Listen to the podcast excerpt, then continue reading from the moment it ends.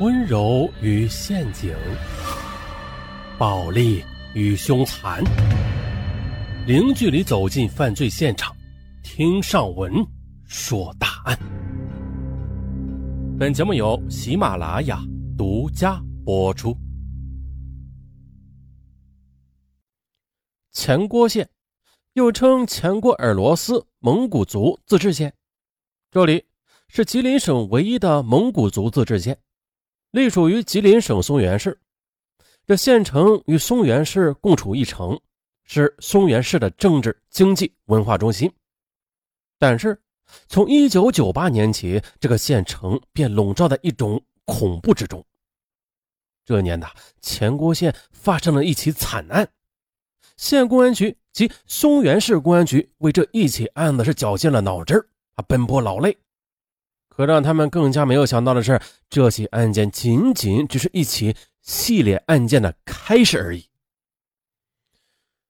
说是在一九九八年一月十七日傍晚的，前郭县繁华的商业中心市场关门闭店，在一楼卖豆油的个体业主王星光，他收好摊啊，拎着刚买来的豆腐干和油饼，匆匆的往家走。可他万万没想到的是啊，在他身后有两个鬼鬼祟祟的身影，在寸步不离的跟着他。王星光一家三口人住在前郭镇育才派出所管内的县林业局家属楼的五单元六楼。他的爱人王连生是做运输个体户的，他，这夫妻俩仅凭双手勤奋挣钱，很快的就成为小镇的富裕户了。他们的女儿王晶是前郭县三中一年级的学生。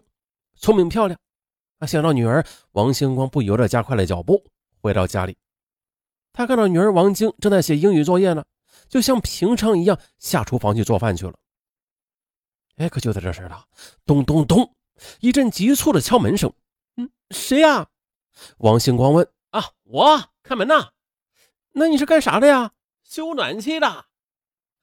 王星光不加思索的就打开了门。只见竟然一高一矮两个人，到屋里看了一圈暖气，说没有问题。那个矮个就拿出一个笔记本，让王星光签字。王星光走进卧室，拿起笔，正弯腰要写时，这矮个就嗖的一下亮出一把匕首，从身后逼住了他的脖子，恶狠狠地说：“别动，我要钱。”啊，我我没有钱，没钱。那我就杀了你！不要，钱在包里。王星光告诉他，皮包里有钱。歹徒就从他的皮包里翻出了五千元钱和一个四万元的存折，又问清了姓名、密码和储存银行之后，歹徒顺手的又操起了他家里的电风扇罩子，猛地将王星光的头给罩住了，又掏出了事先准备好的绳索，将他倒剪双臂，勒死在卧室。而在女儿王晶的房间里，另一名歹徒对这个天真无邪的孩子，同样的完成了凶残的一幕。孩子作业本最后一笔是划出了一刀长长的线，成为生命的休止符。两名歹徒又翻出了部分金银首饰，然后呢，为了转移公安视线，特意的在孩子笔记本上写上“长春”二字。最后呢。为了使人最大限度的晚发现现场，又故意的把钥匙别折在插孔里，趁着夜色逃之夭夭。当时的县公安局接到报案之后的公安局长任建波带领侦查员立刻赶赴现场进行勘查，在未获得有价值的线索情况下，成立了专案组开展侦破工作。他们先后走访了王星光的邻居、亲戚、朋友、经商伙伴、家庭成员和社会关系，以及丈夫的朋友，甚至女儿的同学，近千人，重点审查了七十余人，啊，做了大量的艰苦的细致的工作，但是案件毫无进展。一九九八年九月二日，在前郭县商贸小区内山丹房屋开发公司的一居民楼内，啊。在中心市场卖鞋的于延松和张佳丽夫妇俩，也许是昨天站了一天的柜台太疲惫了啊，到现在已经是八点多钟了。可是二人还是沉浸在梦想中，他们呢是无论如何也未想到一场灾难正慢慢的向他们袭来。一阵敲门声之后呢于岩松从梦中惊醒，他起床穿上裤子，急忙来到门前，打开门。哎，你们找谁呀？干什么了呀？于岩松问。只见呢，屋外站着长相较为相似的两个人，而那两双泛着贼光的眼神，让于岩松产生了几分怀疑。可是呢，二人说是水暖公司的，并且啊，称过一段时间就要供气了。这公司派他们来检查这个暖气是否漏水。嗯 啊啊，进来吧。可是等二人进屋之后的，立刻是凶相毕露，没几下呢，夫妻俩就被控制住了。但是呢，于岩松也弄伤了其中一个歹徒的手臂，有几滴血落到了地上。一九九八年九月四日下午的，县公安局接到报案，说是前郭县胜利派出所管内的山丹居民住宅楼。居民于岩松其爱人张佳丽被一伙歹徒用绳子勒死在屋内，抢走手机、金首饰、部分现金及存款。不过，孩子当天啊是去姥姥家串门去了，得以幸存下来。警方赶到现场，发现这于家夫妻俩的尸体已经是高度腐烂了。侦查人员走访查明了，于岩松夫妻是中心商场的个体商贩。九月二日上午十时。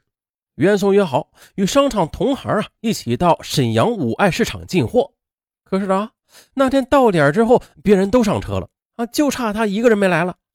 朋友们打电话打手机，哎，一概没有应答。啊，不过这时间就是金钱呐，大家着急嘛啊，就走了。可是也没想到啊，此时于家夫妻已经被害死在家中了。三日的，大家回来之后，哎，还是没有发现他两口子。四日，他家雇的服务员往他家里打电话，还是没有人接。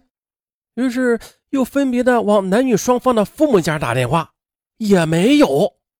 父母着急了，他们找遍了儿女的朋友家里，啊都没有。这时袁松所居住的楼道里啊，出现了一股难闻的异味。闻到异味之后，有人就说了：“哎呦，这人不会出了事儿吧？会不会在屋里呀？”于是呢，大家就上了楼顶，把绳子拴在一个人的腰上，从楼顶慢慢的放到于家窗前。还万幸呢，没有防盗网。此人踹碎了玻璃，往里一看，哇呀，发现了两口子已经遇害多时，这尸体已经开始腐烂了。于是便报了警。来到现场呢现场勘查技术人员小心翼翼的提取到了滴在地上的少量血迹。检验为 B 型，这就说明被害人和歹徒进行了搏斗。经查的，于家夫妻俩未受伤，那么这 B 型血迹必定是犯罪分子所留的。而另一组侦查人员经过走访群众，又查明了九月二日，也就是案发当日的上午十点，一男青年去前郭县农行的储蓄所，持着张佳丽的存折取款。此人是瘦小个儿刀条脸，小眼睛，单眼皮高颧骨，黑皮肤，啊，是当地口音。他呀，带填写两张两万元的取款单，共取走了现金四万元。那么，这个取款的人，他极有可能啊，就是犯罪分子。于是，侦查工作便围绕着被害人的接触人员展开了走访调查，挖熟人熟情，打前科劣迹，查犯罪团伙。检嫌疑人的血型啊，再对比嫌疑人的字迹，但是始终未有振奋人心的消息啊！这已经是第二起案子了。可是呢，刚刚过了三个月，跟前郭县临近的农安县的教育局干部刘慧新家中也被抢了。同样，刘慧新和家人共两人被杀，抢走现金两千余元和两个分别为二十二万元和四万元的存折。任建波他接到消息之后呢，来到农安县了解情况，很快就发现了这起案子和前郭县的两起案子有相似之处，可以串并。可是，犯罪分子的杀戮并没有停止。一九九九年二月十一日，农历腊月二十六，又是一个要过大年的时节。前郭县中心市场的商贩孙良才和妻子孙燕晚上在家。六点多，有人敲门。孙良才问：“谁呀？”啊，还是查暖气的。你看看有没有漏水的现象。孙良才没有怀疑，打开门之后，哎呦，见来人有三个。进屋之后开始检查，眼看就要完事了啊！突然呢，门又响了。哎，原来是孙良才的儿子孙德玉回来了。啊，本来要检查完的三个人呢，都相互的看了一眼其他两个人，突然对孙燕和孙德宇说：“哎，对两位，你们跟我来屋里看看，呃，这里好像还有点小毛病。”孙燕和孙德宇没有多想。啊，就进去了。可是进屋里没多久呢，突然呢就传出来了惨叫声。屋外的孙良才还没反应过来呢，这一把匕首已经按在了他的脖子上。就这样呢，又一起血淋淋的案件发生了。中心商场的商贩孙良才、其爱人孙燕，还有十八岁的大儿子孙德宇遇害，抢走手机、BP 机、金首饰、部分现金及存折。第二天的。在姑姑家玩了一天一宿的孙家小儿子孙德学回到家里，啊，叫门，连喊两声“爸妈”，无人应答。他打开门一看，哎呀，这怎么了？立刻的被眼前的场景给惊呆了。只见父亲、母亲、哥哥分别的倒在三个不同房间的血泊里，家里的衣柜大开，一片狼藉，吓得孙德雪大声的哭叫起来，引得邻居来围观。这才发现血案，剧情中的有人拨打了幺幺零，有人拨打了幺二零。孙家的大儿子孙德宇在警校读书，毕业已经在镇派出所实习了，啊，居然也被歹徒残忍杀害。